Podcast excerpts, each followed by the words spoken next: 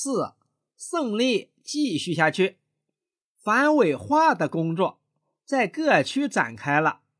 各区的民兵经常袭击伪军，伪军在据点里不敢随便出来了，大家便要求拔掉吴家桥伪军据点。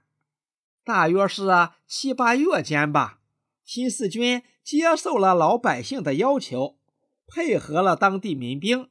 进攻吴家桥，先几天晚上，民兵去丢了几个手榴弹，打了几枪，走了，吓得敌人整夜都不敢睡觉。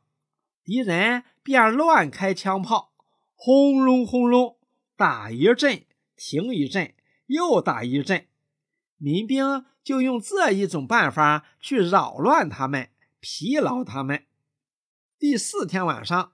新四军只派了两个排到吴家桥据点四周打了一阵子，撤退了。